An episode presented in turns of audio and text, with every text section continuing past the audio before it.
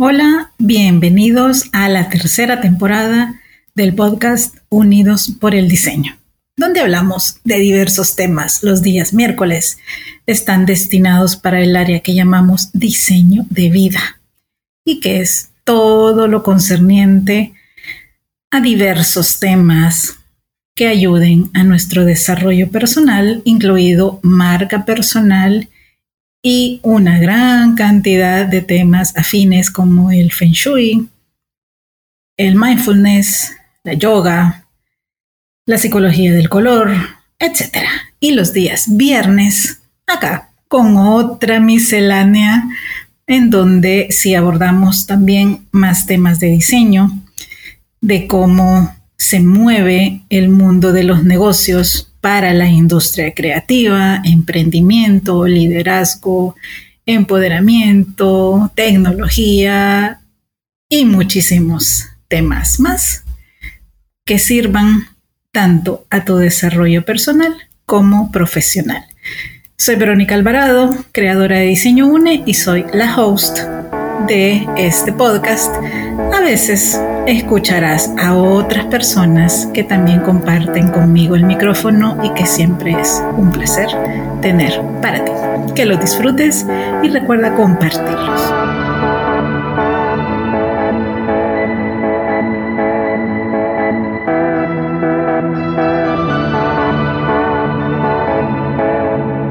Hola a todos, bienvenidos a otro episodio edición especial. Y a ver, les pregunto, ¿ustedes quisieran tomar clases en el metaverso? ¿Les llamaría la atención que una de sus cátedras se realizara con un entorno en Marte? O quizá después en Saturno, no sabemos qué va a pasar más adelante, pero les llamaría la atención podríamos acostumbrarnos tanto al uso de los lentes de realidad virtual? Yo ahí se los dejo como preguntas. Sí, seguramente ya están cayendo en cuenta por mis usuales eh, introducciones que vamos a hablar del metaverso. Sí, así es. Hoy desde el entorno académico, que ya saben que también es nuestra razón de ser, y tenemos una inspiradora nueva que le digo, se me hizo el día cuando ella se comunicó, cuando platicamos y dijo, sí, vamos a hacer podcast. Y pues ustedes saben que esto es para compartirlo con ustedes, con nuestra audiencia local, internacional. Y pues hoy estoy súper, súper contenta de presentarles ahora a Juana Hola Juana, ¿cómo estás? Hola Verónica, gracias por invitarme a participar. No, un placer, un honor de hecho para nosotros poder tenerte en este episodio y ojalá que en otros próximos también. Encantada, de verdad que compartir lo que hacemos es, es siempre importante porque nos ayuda a seguir mejorando y a tener siempre retroalimentación. Así es. Y bueno, les cuento quién es y a qué se dedica un poco eh, Juana Jule. Ella es marketer de perfil polivalente. Ha trabajado en el sector privado por 22 años. Es especialista en investigación de mercados y consumer insights. Cuenta con más de 12 años de experiencia cambiando el mundo a través de la educación y la formación de jóvenes ciudadanos que aportan al desarrollo del país. Una innovadora y tomadora de riesgos que ha dado forma a la expansión y desarrollo de un programa único que ha impactado a más de 3.600 salvadoreños.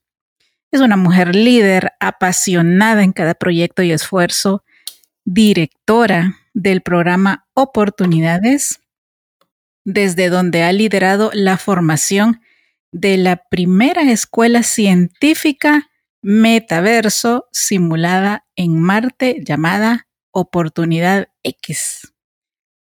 Desde el 2021 asume la dirección ejecutiva de Fundación Gloria Crit, liderando a la organización con el enfoque de desarrollo de capacidades en todos los programas y proyectos.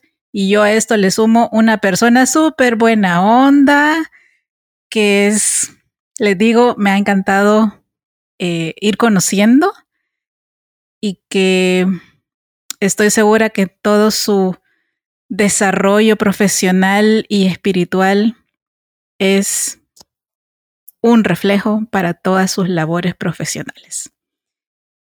Así que con esto empezamos nuestro tema de hoy, que es cómo estudiar en el metaverso.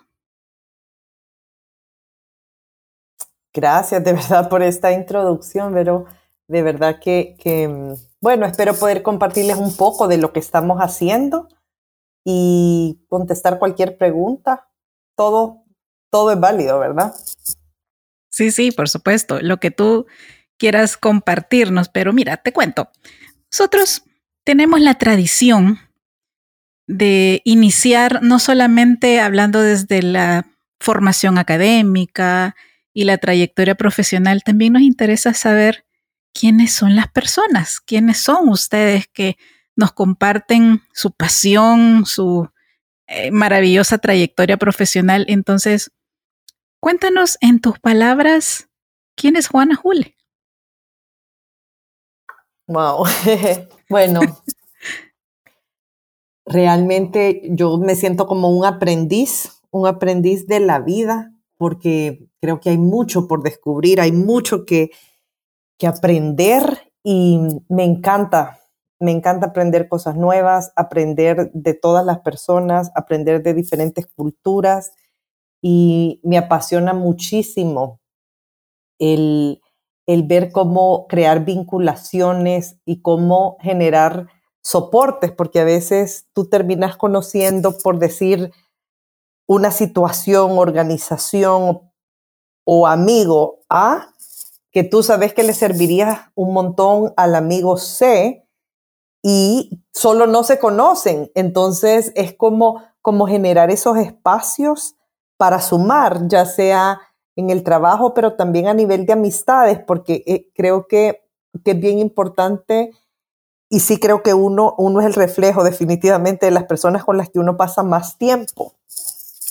Entonces, a nivel personal, me encanta muchísimo leer, trabajo para viajar, realmente esa es como mi pasión y me gusta muchísimo de verdad sentir que he venido también a disfrutar la vida, pero a hacer una diferencia dentro, dentro de lo que se puede.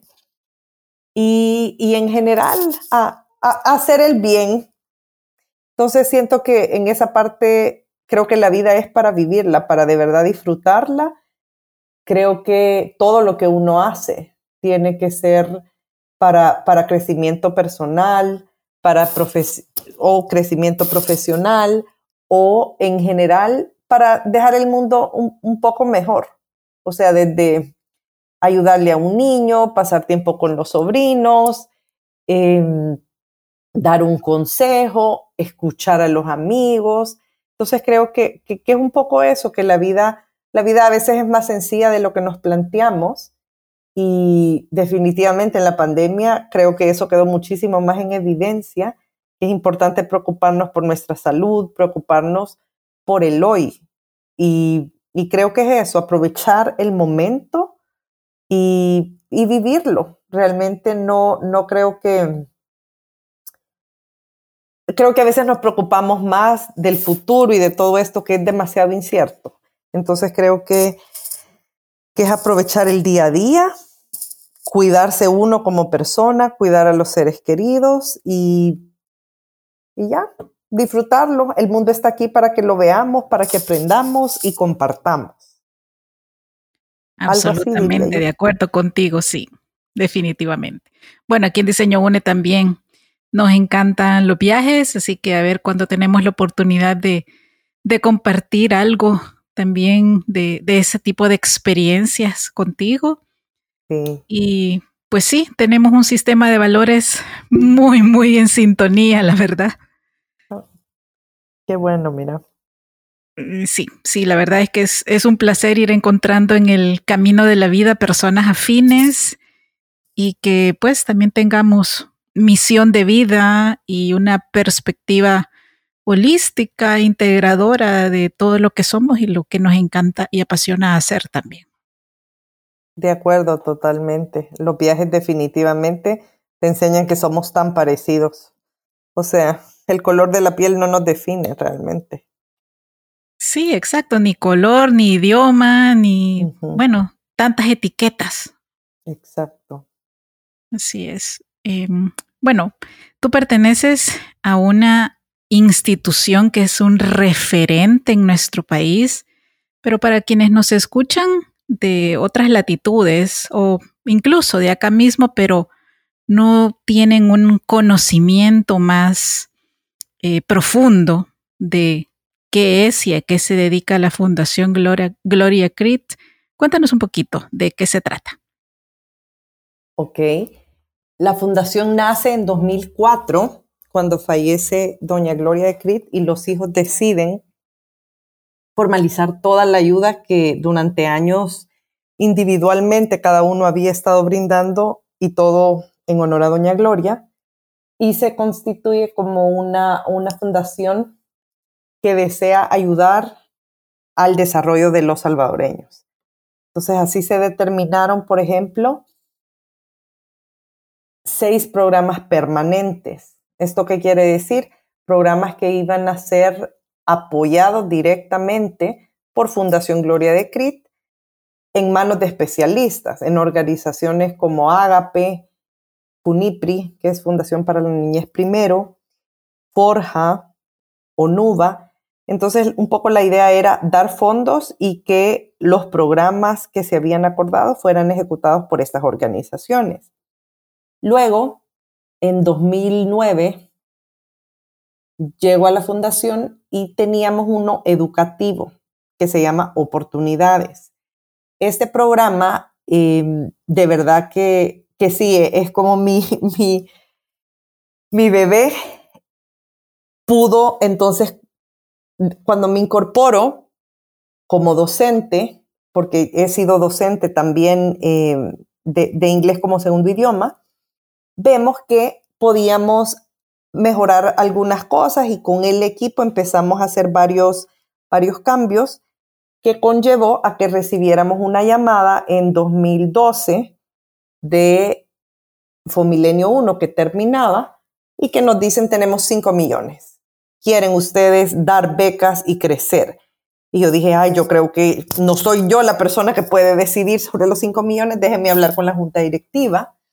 Y nuestra junta fue, nos reunimos y se tomó la decisión que sí, era el momento de crecer con este programa. Y Oportunidades entonces tiene su expansión a nivel nacional, un programa educativo, el cual no solo es apoyado, sino que se vuelve administrado por Fundación Gloria de Crit a nivel nacional. Y es así como crecimos y tuvimos un centro en San Miguel, otro en San Salvador, Sabatino, otro en Santa Ana, Sabatino, en Chalatenango y se nos incorpora también Fundación J. Borja en Aguachapán. Entonces, de verdad que este fue como el primer proyecto directamente administrado eh, por Fundación Gloria de Crit y teníamos todo este impacto a nivel nacional.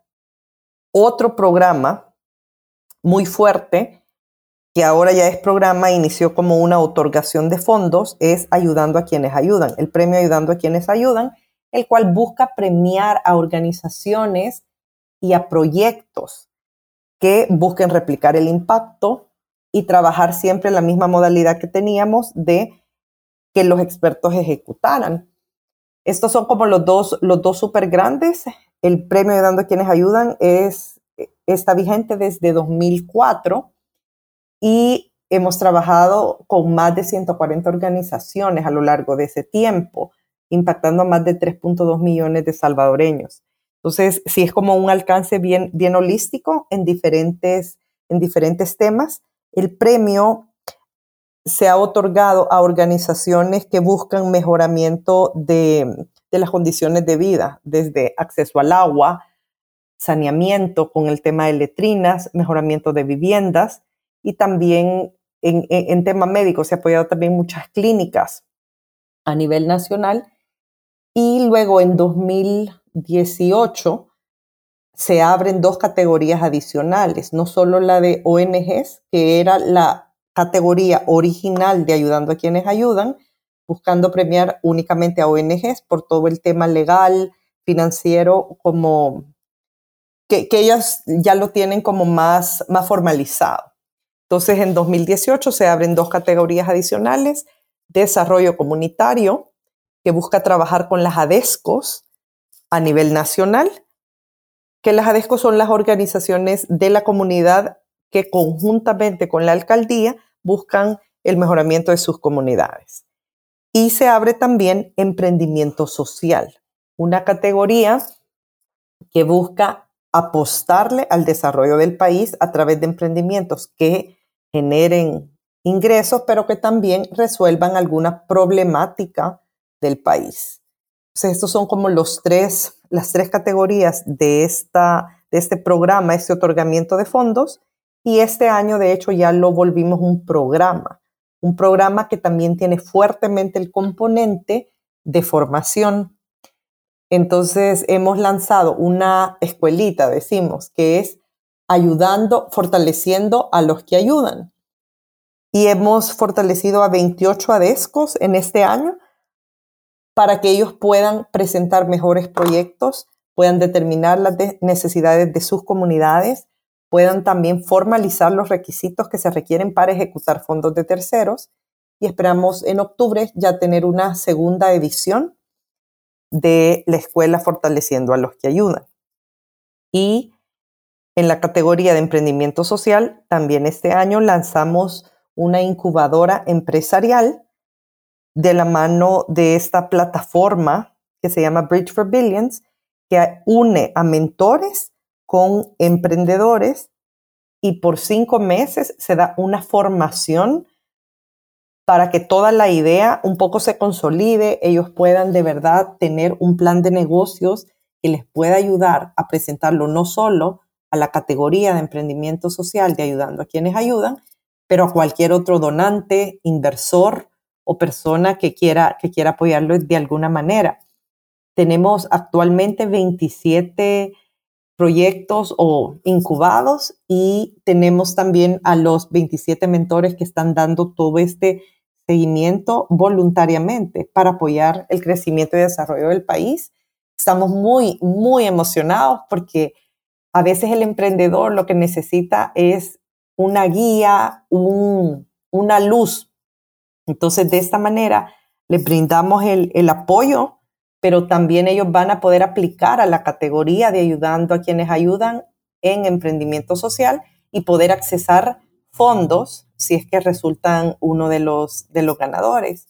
Entonces, todo este, este desarrollo de, de, ayudando a quienes ayudan busca generar mayores oportunidades a nivel país y siempre con, con la idea de fortalecer capacidades, dar herramientas porque al final esperamos que cada quien pueda desarrollarse con todo su, su, interés y apoyo, siempre y cuando tengan acceso a las, a las mejores herramientas.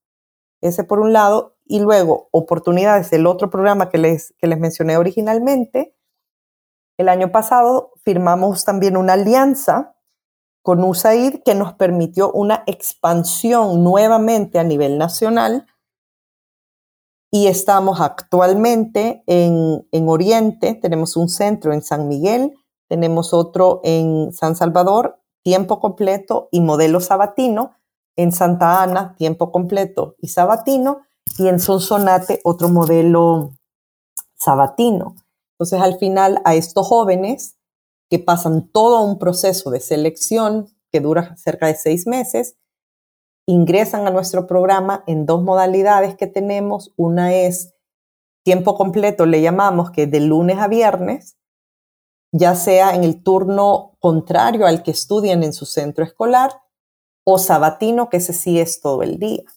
Entonces, en, en, en conjunto, los jóvenes reciben 2.500 horas o 1.040 y ahí los formamos en inglés como segundo idioma, en computación o programación, en emprendimiento, en formación lingüística, matemáticas y orientación vocacional, porque el programa dura entre 5 y 8 años y ellos al finalizar los estudios de bachillerato y en el centro de capacitación pasan a la segunda fase que es educación superior. Entonces nosotros acompañamos todo ese proceso de decisión, que es súper difícil realmente a los 16, 17 años tener que decidir qué voy a hacer, qué carrera voy a estudiar, por dónde me inclino. Acompañamos entonces todo ese proceso y el joven luego accede a educación superior con nuestra, nuestra beca y financiamiento.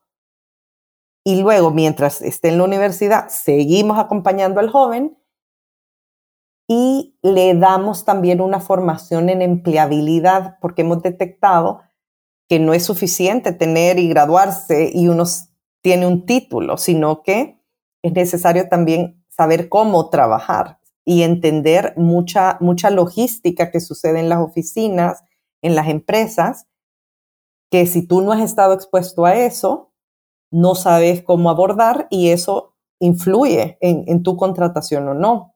De hecho, teníamos una estadística que de nuestros jóvenes son de recursos limitados, entonces posiblemente ellos conocen una de cada 20 personas que ha ido a la universidad. Entonces, es poco el marco de referencia. Entonces, con nuestro acompañamiento o mentoría, el joven sabe cómo negociar un salario, cómo comportarse si se encuentra, por decirles al jefe, en el elevador, cómo hacer como su elevator pitch, ¿verdad? Y aprovechar siempre el momento, cómo gestionar todo este tema de relacionamiento, de networking. Y finalmente, apoyamos también con nuestra bolsa de empleo para que el joven pueda, ya sea realizar una pasantía, o de una sola vez obtener un, trabajo fijo. Y como también les hemos metido el componente de, emprendimiento, queremos que nuestros jóvenes también sean dueños de su destino, ¿verdad? Y si tienen una buena idea o se terminan asociando con alguien más, que puedan desarrollar todo este tema de, de empleabilidad, porque creemos que al final, pues le decimos empleabilidad, pero lo que queremos al final es que el joven se pueda, pueda obtener una forma de vida que tenga opciones. No necesariamente es un empleo como, como tradicional, pero algo que le permite una forma de vida digna y honesta. Excelente. Bueno, ahora creo que podemos incluir entre las opciones el poder ser nómada digital también, que ya ahora es cada vez más frecuente. De hecho, yo entrevisté a dos chicas nómadas digitales y súper interesante, te dan ganas de hacerlo. Pero fíjate e, que es súper importante lo que, lo que nos acabas de compartir. Nosotros lo, lo hemos vivido en días recientes. Independientemente de que un joven viva en la capital o en el interior del país, de verdad las habilidades sociales y especialmente de comunicación, tanto escrita como verbal, son súper importantes recibí hace justo una semana el correo de una chica que salió de mi universidad, también de diseño, queriendo eh, ser pasante con nosotros. Normalmente sí se otorga este tipo de acceso, aunque no lo publicamos tan abiertamente.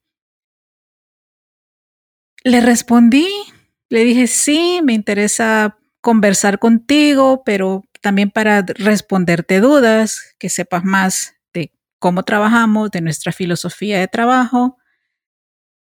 Siempre que hemos recibido este tipo de autopropuesta, dice literalmente esto. Yo sé que con ustedes voy a aprender mucho. Ajá. Pero más allá de esa motivación, ¿qué sabes de nosotros? real, o sea, el hecho de que sea de diseño y que haya cierta mm, eh, afinidad creativa, realmente sabes qué hacemos. Y entonces ellos siempre se venden desde lo que quieren recibir. Esa es su propuesta. Nunca te dicen yo puedo sumar con. Y eso es bien importante porque también ahí te das cuenta si ellos han investigado la empresa, si saben realmente a qué nos dedicamos, por qué, eh, etcétera. Para hacerlo corto, respondí. Una semana después, simplemente la chica desapareció. Sí. Si no, ya no va a poder, si encontró otra pasantía antes, si se enfermó, el motivo que sea, es realmente importante saberlo decir, porque eso sigue manteniendo la puerta abierta, por lo menos a nosotros como eh, a cargo pues de, un, de una institución, nos dice, ah, esta chica sí sabe comunicarse, es, es educada una rayita más allá. y no solo me deja en visto, vea. Mm. Sí, sí, no, te entiendo totalmente y, definitivamente ese es, ese, ese es un tema bien clave. Y no sé si mencioné en el listado de todo lo que enseñamos, pero también tenemos este tema de habilidades blandas, sí. Em, que nosotros decimos valores, pero ahí metemos todo lo que creemos que es necesario saber y que tal vez no has tenido oportunidad que te lo, que te lo expliquen o no has tenido acceso tal vez a, a, ese tipo de información.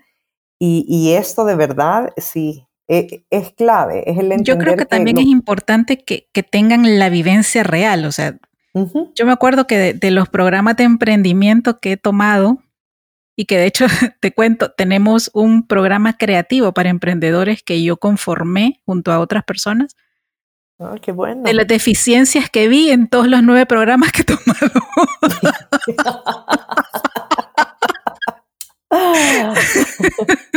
Te vamos a invitar entonces, pero porque encantada. Nosotros llevamos todos los casos reales y justamente eso para que el joven entienda, porque ha de decir, ay, conseguí el otro, ¿qué importa?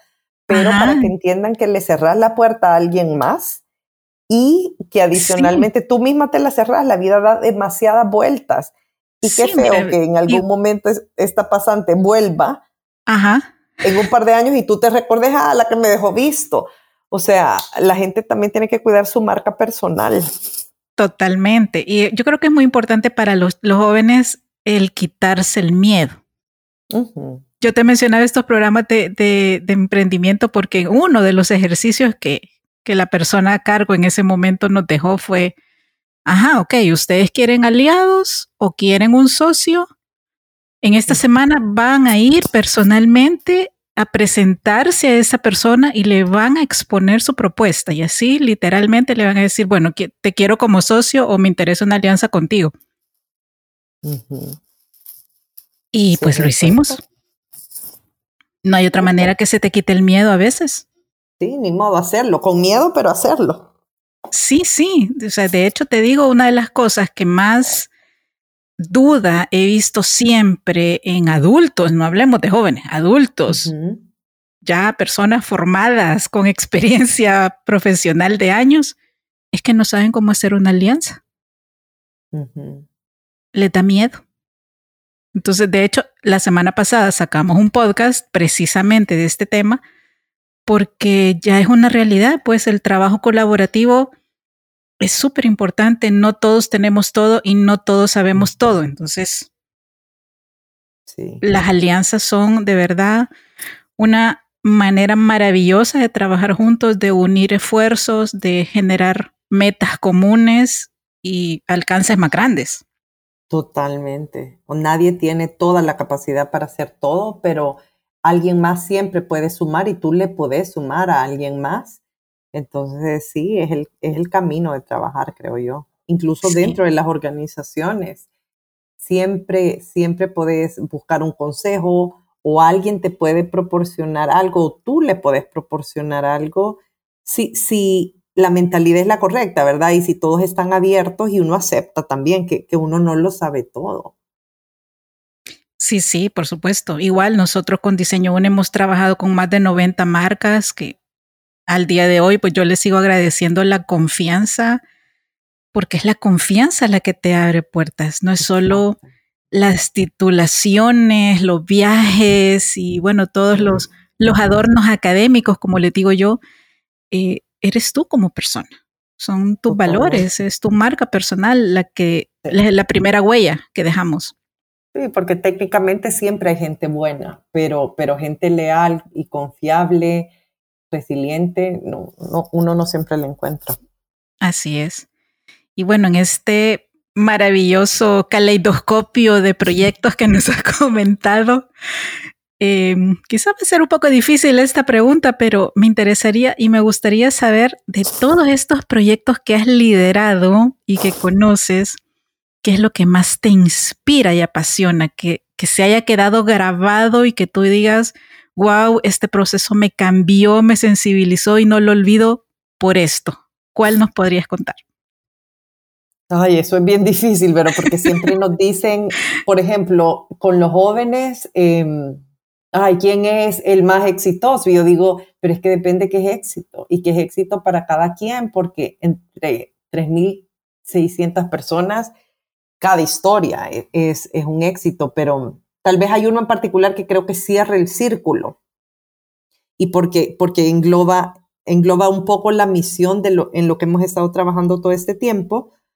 Em, con la expansión en San Miguel, que es en la zona oriental, teníamos el reto y cuando entendimos que si teníamos a estos jóvenes entusiasmados, talentosos, que querían sacar adelante su comunidad, el país y todo esto, nuestra oferta académica a nivel de estudios superiores está limitada a las cabeceras o a las capitales de las zonas. Y decíamos, bueno, no podemos traer a todos a San Salvador, no podemos traer a todos a San Miguel, tenemos que buscar una manera de, generar y asegurar este, este compromiso con la comunidad, con, con uno mismo. Entonces sí hablamos muchísimo con los jóvenes explicándoles que la expansión se debía a estos fondos extraordinarios que se habían tenido y que necesitábamos que ellos hicieran y se adueñaran de la realidad nacional, de su país. Construimos un juramento donde la frase que a mí más me impacta es trabajar duro por mi comunidad y mi país. Y nos encomendamos y dijimos, ojalá que esto suceda, porque si no, vamos a hacer un, un mal servicio a la comunidad y nos vamos a traer a estos jóvenes talentosos, se van a querer salir de su zona y el programa no habría tenido éxito. Y hace poco, bueno, el programa este finalizó, estos fondos eran finitos de 2012 a 2017 aunque siempre seguimos en contacto con los jóvenes, como el programa dura entre 5 y 8 años, y siempre que vamos a Oriente yo procuro em, citarlos y reunirnos por lo menos con algunos. Y justo hace como tres meses, que nuevamente estábamos apoyando ya en esta expansión, porque gracias a, ese primer, a esa primera experiencia con Fomilenio 1, obtuvimos la nueva subvención con USAID y visité San Miguel. Entonces invitamos a un grupo de jóvenes a que llegaran a un conversatorio y había un joven en particular que yo me acordaba perfectamente de él cuando estaba en los centros y le dije, Robert, ¿y qué estás haciendo? Y me dice, finalicé mis estudios de ingeniería civil en la Universidad de Oriente, o sea, estuvo en la zona. Él es de la Unión de Ana Moros. Y me dice, y ahora estoy trabajando de la mano, eh, bueno, en la alcaldía, gestionando fondos para mi comunidad. Entonces le dije, hey, te invito entonces que vengas porque cuando lancemos la convocatoria ayudando a quienes ayudan en desarrollo comunitario, las ADESCOS con las que te toca trabajar son las perfectas candidatas. Entonces llegó y entonces al final para mí eso sí es que logramos cerrar el círculo porque al final entregamos a la sociedad un joven preocupado por su comunidad, formado y que ahora está gestionando fondos procurando mejoras para, su, para las adescos con las que les toca, las comunidades aledañas. Entonces dije, de verdad, esto es hacer patria, es buscar que la gente se quede, que pueda salir adelante, generándole una oportunidad en un espacio digno. Entonces, tal vez para mí eso, eso engloba muchísimo de lo que se hizo, porque así como Robert, hay muchísimas historias, pero creo que es eso, cerrar el ciclo como, como un poco lo habíamos proyectado y verlo, verlo real, ¿sabes? Tener la oportunidad de de verdad verlo, porque muchos proyectos terminan y uno después ya nunca sabe qué sucedió, pero como el de nosotros es tan largo, que, que es bien bonito ver qué pasó después de que el joven terminó su bachillerato, fue a la universidad y ahora está trabajando. Y, así otros que también me los encuentro y, ay, no, yo decidí emprender y nos juntamos con tres compañeros y ahora tenemos nuestra, nuestra propia empresita. Entonces, todas esas historias de verdad que a mí me llena muchísimo el corazón porque es lograr hacer, hacer patria. Sí, es, es, trascender de verdad en la vida de las personas. Qué bonito.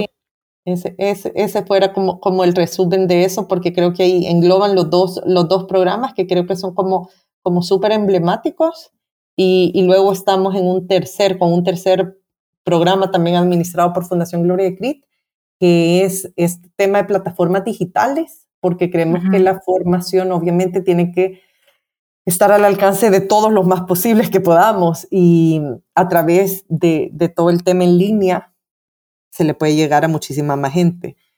No es de la misma manera, estoy de acuerdo, pero eh, es... Sí, pero ya es, ya es, ya es tener la oportunidad de. Exacto. Sí, y eso, eso es importante. Bueno, ¿cuántas eh, maneras y cuántas formas de aprender se multiplicaron gracias a la pandemia? Pues, o sea, por un lado, ok, pasando una situación difícil, pero por el otro, el conocimiento se, se abrió a todos. Totalmente. Y solo necesitamos Internet. Necesitamos Internet, pero también la mentalidad, porque sí, sí, sí. en este programa te digo, eh, con estos jóvenes que ya teníamos en los centros, fue de locos, pero, pero creo que también hay que pensar un poco en el futuro. Y fue ahí donde tomamos la decisión de pasar todo nuestro programa a un en inglés se llama Learning Management System, es un, como un ambiente educativo. Esta plataforma Moodle y es como Teams y Google Classroom y todos estos, que te permite tener todo en línea.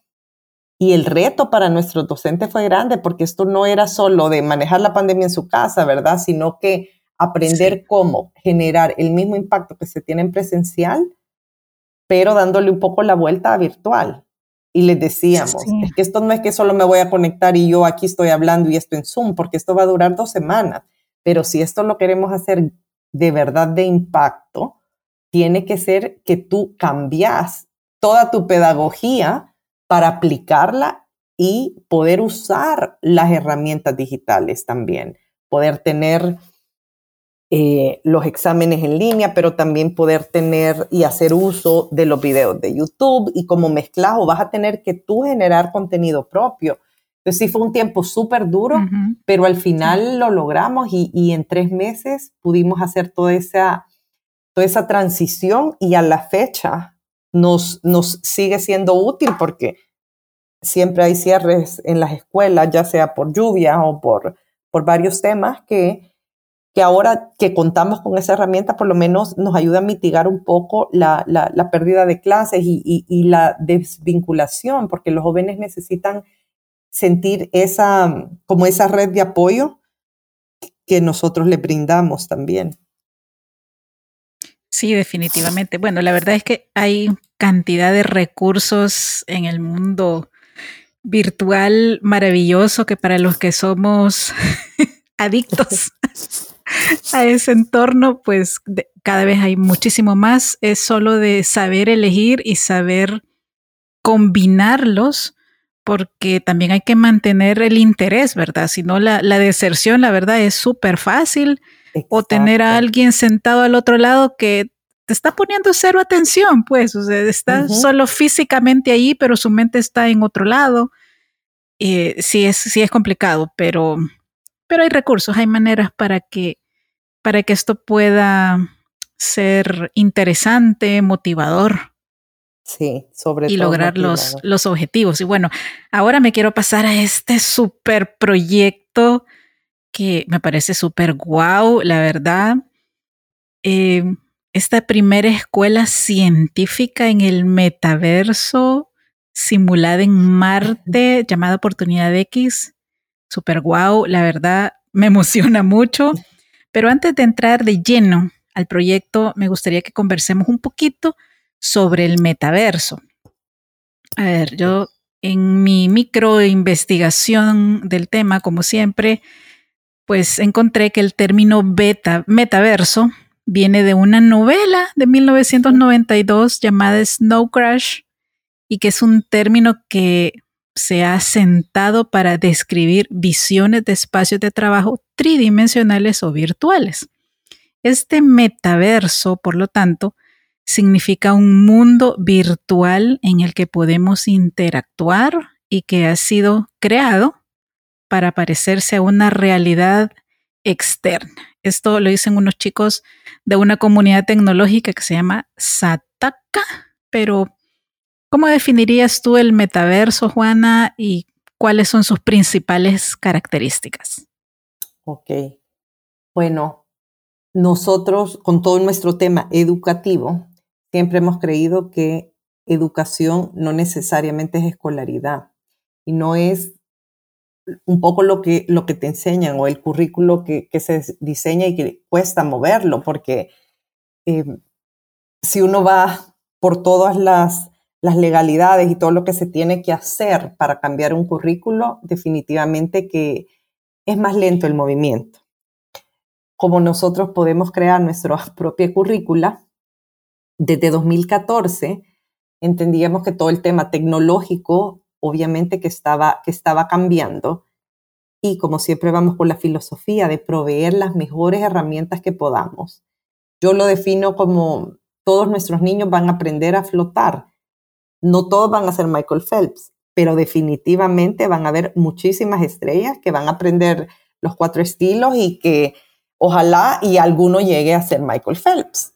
Entonces, haciendo esa, esa, esa comparación, decíamos, bueno, tenemos que empezar a enseñarles y a prepararlos para esta realidad que, que viene. Entonces, de hecho, en 2014 iniciamos con matemática lógica.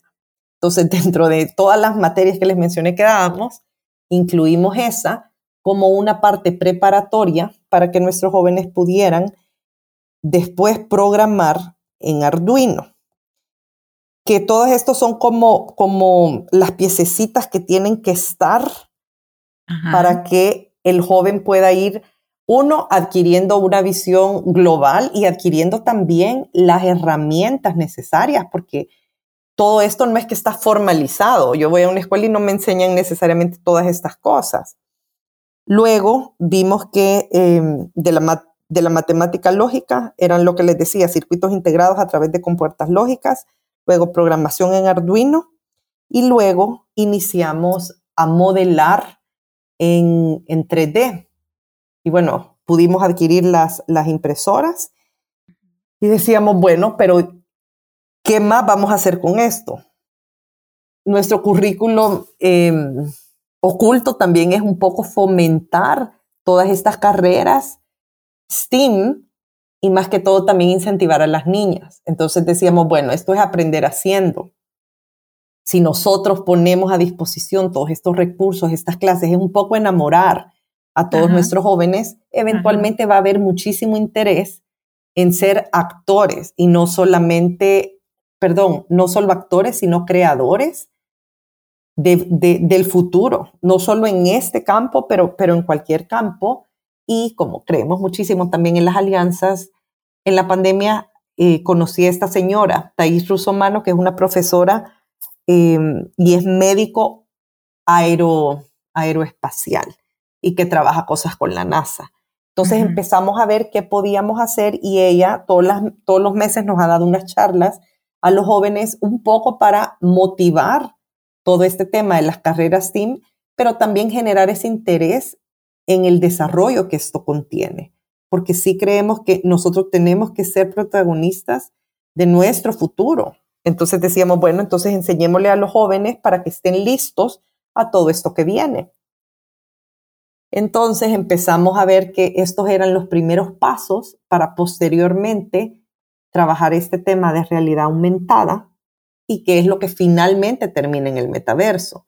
Que el metaverso sí es una realidad paralela que uno puede tener, mundos que uno puede crear y que en el momento que estamos hoy, esto se está generando. Esto es como que fueran los 1990, cuando todo lo del Internet empezaba y que se estaba construyendo. Entonces dijimos, bueno, qué bien si generamos suficiente conciencia, conocimiento de todas estas herramientas y tenemos buenos ciudadanos y gente con valores que esté detrás de todo lo que se esté formando, porque nuevamente, gente técnica siempre uno va a encontrar, pero ¿qué valores al final le vas a poner? Porque en el metaverso, no sé, me invento, pero yo podría generar, no sé, un casino o un montón de cosas que, que pueden abonar, obviamente, pero que tal vez no, no, ayuden a construir sentido de comunidad ni, ni que tengan tal vez un impacto más allá. Exacto. Entonces, em, pues es un poco eso, es esta realidad virtual que hay varios sitios hoy por hoy que están manejando estas realidades virtuales y, por ejemplo, ahí hay uno donde tú compras un espacio, un metro cuadrado por existir en esa realidad y yo creo que eventualmente es eso, que se va a generar, va, tipo ahora, como todo lo que tenemos del Internet, que estos mundos van a existir así. Tú vas a tener una presencia física como la tenemos hoy por hoy, pero aparte vas a existir en ese mundo como tú querrás.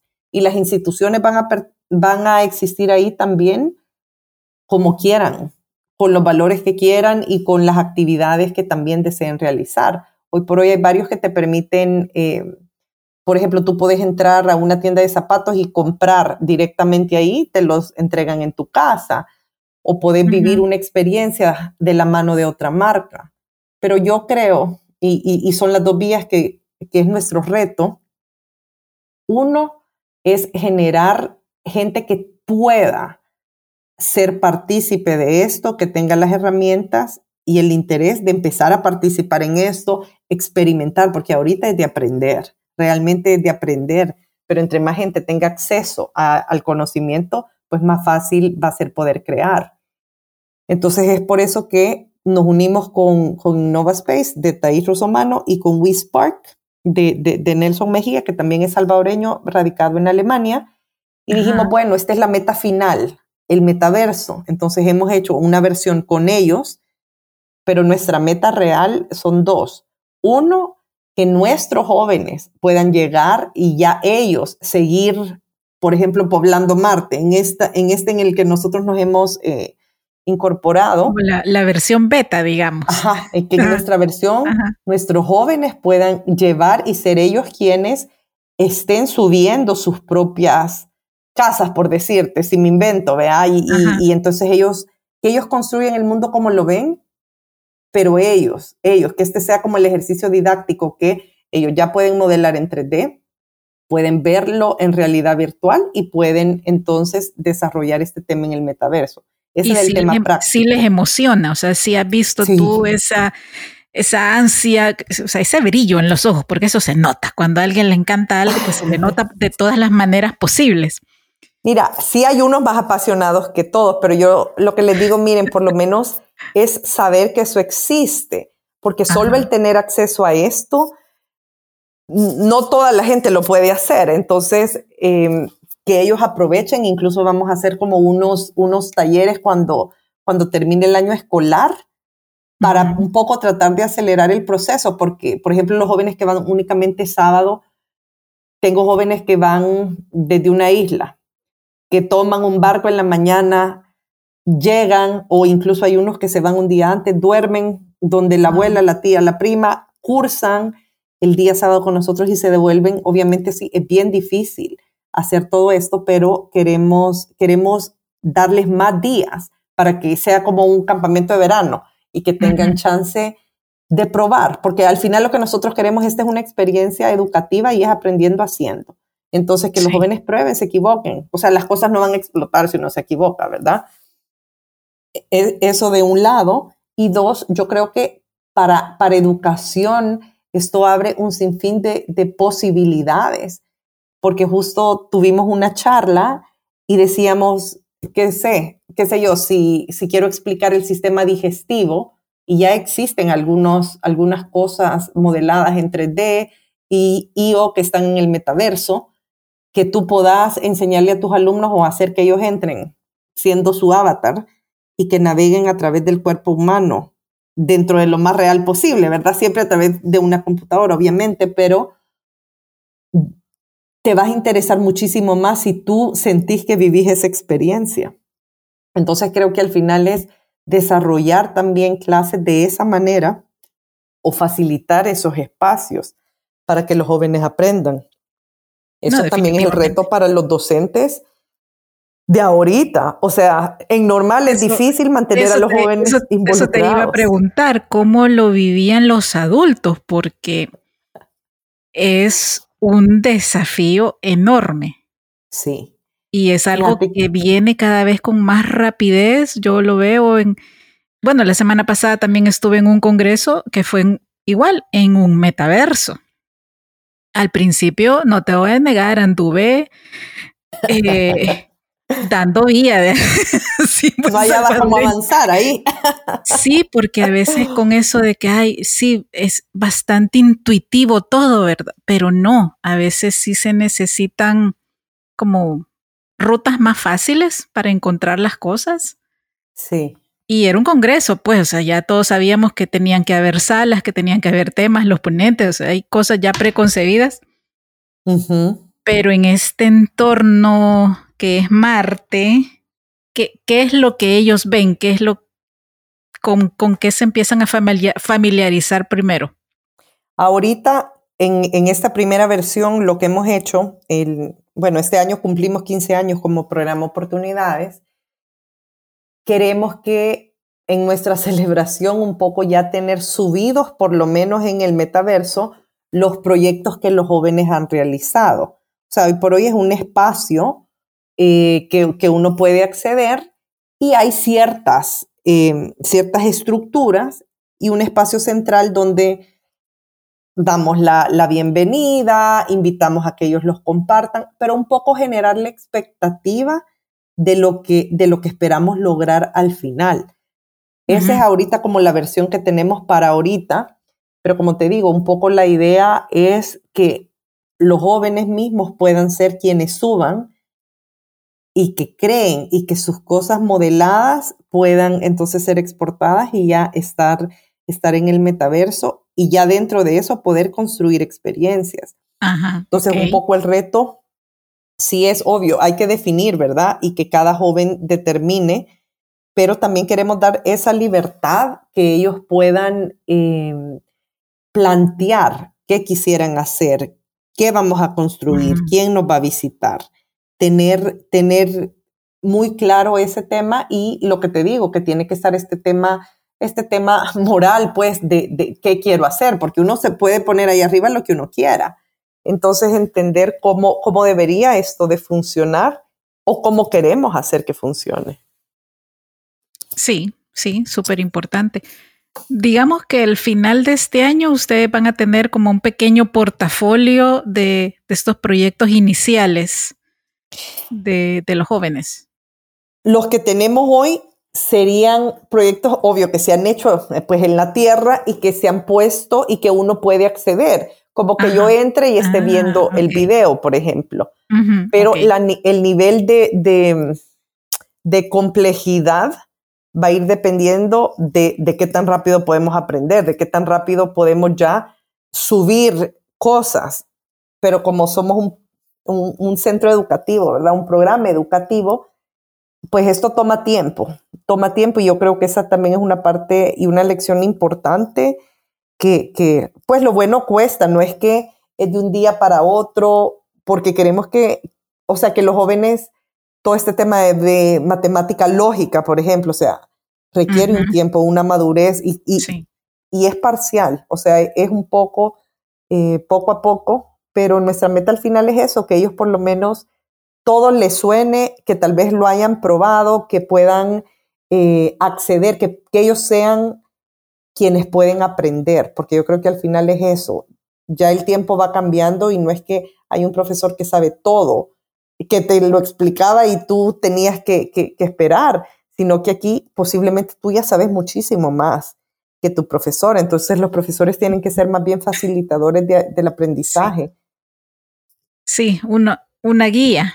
Ajá. Una guía precisamente para, lo, para estos componentes de valores morales, de ética, de, o sea, también pensar en, en objetivos de desarrollo sostenible, pues poder redirigir esta creatividad y esta, estas iniciativas de los jóvenes que, sí, yo soy una amante apasionada de la creatividad, pero después del, momento wow de la creatividad hay que saberla orientar, debe tener un objetivo, un por qué, para qué y, servirle a alguien. Hacerlo con un fin realmente, no es solo crear por crear, o sea. Absolutamente. Wow, qué interesante. Se oye complejo, pero me gusta. Aquí no me asusta, me gusta y me gusta. sí, que ese es el reto, creo yo, de, de, decir, bueno, pero es un poco lo que viene, entonces entendámoslo, veamos y decidamos bajo qué, bajo qué, qué formato queremos, queremos estar presentes. Súper, súper, sí, me encanta. Bueno, entre los datos que encontré, eh, la Universidad de Stanford es una de las primeras también en incluir el metaverso en sus clases. Ellos tienen un acuerdo con estos lentes super guau de Oculus. Ay, ajá. Y entonces tienen, me imagino, unos entornos virtuales espectaculares, pero sí, ya tienen en su currícula eh, varias materias que se dan exclusivamente en el metaverso. Sí, es que eso, e, ese es el reto, ese es el reto, pero para nuestros docentes que, que, ahí estamos viendo, eh, porque eso es a lo que a lo que le queremos apostar. Lo que pasa es que aquí estamos un paso previo, aquí todavía se está Ah, no, claro. Y como tú dices, es, es normal, pues, o sea, tiene que haber un, un paso experimental o el famoso PMB, ¿verdad? Eh, aquí es donde hay que equivocarse, aquí es donde hay que ver si funciona o no funciona o si hay que reorientar algunas cosas.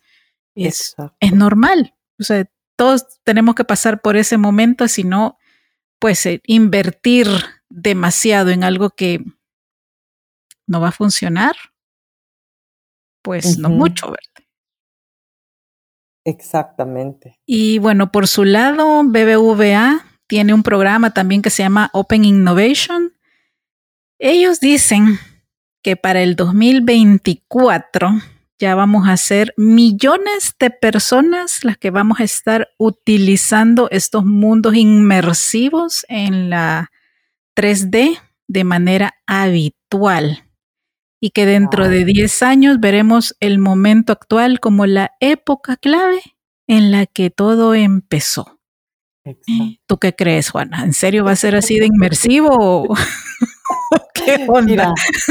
yo creo que sí, y si, y si no nos montamos y no tenemos suficiente gente que lo pueda crear, es lo que te digo, al final, ¿qué, ¿con qué valores se va a estar construyendo esto? Entonces creo que es momento de, de, apostarle, de creer y, de nuestra parte definitivamente nos estamos asegurando de formar técnicamente a nuestros jóvenes, pero también en esta parte moral, cívica, ¿sabes? Como buenos ciudadanos. O sea, nuestro juramento al final es que nosotros estamos creando jóvenes eh, ciudadanos oportunidades que están buscando el mejoramiento del país, del mundo y que tienen un compromiso que va más allá.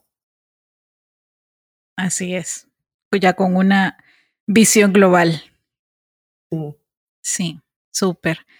Bueno, qué interesante. Eh, espero en algún momento ver en las redes sociales o en otros canales eh, más sobre lo que ha sucedido con este proyecto con ustedes o en algún momento pues que tal vez se abra a que algunos de nosotros podamos vivirlo y compartirlo desde otra perspectiva y, quizá de repente hasta algún focus group, no sé, como lo tienen considerado, pero de repente mentes externas con visiones diversas a veces generan ideas también interesantes. Sí, totalmente. De hecho, tuvimos un evento eh, hace poco donde platicábamos más o menos de cuál fuera como, como el camino a seguir si yo como institución o como organización quisiera, quisiera empezar a entrar al metaverso y posiblemente vamos a organizar un par de, otras charlas así, porque yo creo que entre más gente esté informada, mejores cosas pueden salir, porque la información es clave. Sí, sí. Sí, o igual, volviendo al tema de las alianzas, las conexiones y el eterno networking en el que muchos vivimos. Sí. Eh, sí, una persona conecta a otra y bueno, aquí les comento, cuando en el 2019 tuve la oportunidad de ir a, a Cartagena, al Women Economic Forum, conocí un proyecto paralelo que la organizadora de ese momento del evento también tiene y es un programa espacial para niñas. Ella en serio se lleva un grupo de niñas colombianas de pues, diversos lugares de Colombia a una especie de campamento a la NASA. Ah, yo quiero ir. Ajá, entonces pues la verdad es que por muy altos y lejanos que veamos los sueños, sí se pueden cumplir. Totalmente. Ajá, entonces. Aunque uno menos, cuando uno menos lo espere. O sea, Frank Rubio, o sea, un salvadoreño, bueno, o de origen salvadoreño que va, que va en una misión. De hecho, lo, lo quiero contactar porque creo que es ese tipo de, de de orador que inspira y que ayuda a que, a que las generaciones de verdad aspiren y tengan sueños. Y eso es súper importante.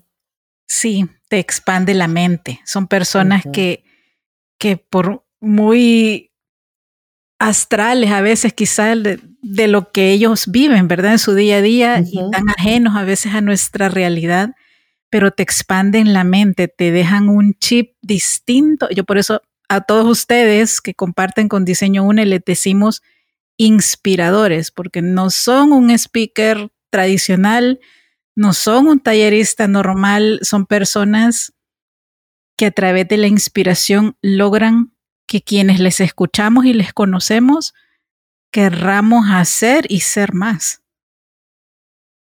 Por eso para mí la inspiración es un detonante súper importante. Sí, es que es lo que nos impulsa a todos, creo yo. Sí, definitivamente. Hacer algo todos los días. Así es. Wow, qué, qué interesante, qué rica conversación, Juana. Gracias por explicarnos tan detalladamente, bueno, desde la labor de Fundación CRIT hasta este programa experimental en fase 1 de oportunidad X. Gracias de verdad. Es Estás invitada todas las veces que quieras venir a compartirnos lo que están haciendo y, y sobre todo pues llevando educación, innovación y altos valores humanos a los chicos y a todas las personas que están en contacto con la fundación. Muchísimas gracias de verdad por la oportunidad de compartir. Yo, ¿qué te puedo decir? Me siento súper afortunada porque todos los días hago lo que me gusta. Entonces, de verdad que gracias y seguimos siempre en contacto, Vero. Tengo algunas ideas de cosas que podemos hacer juntas. Ah, yo tengo un montón. y contactos puntuales también. me encanta, me encanta. Sí, súper. Bueno, espero que lo hayan disfrutado. Inspírense, anímense, desempolven los proyectos que han dejado por ahí engavetados o guardados en alguna carpeta en la computadora, en lo más recóndito. Sáquenlo, veamos qué puede pasar. Pero más que nada eso, veamos qué puede pasar. O sea, no, no lo dejemos ahí para un y si hubiera, no, eso ya no va. Saquémosles el polvo. Por lo menos digamos, no funcionó, pero lo intenté por lo menos. Pero ¿qué tal si funciona? Mm, ahí les dejo. Bueno, como siempre, bendiciones multiplicadas para todos y nos escuchamos pronto. Hasta luego.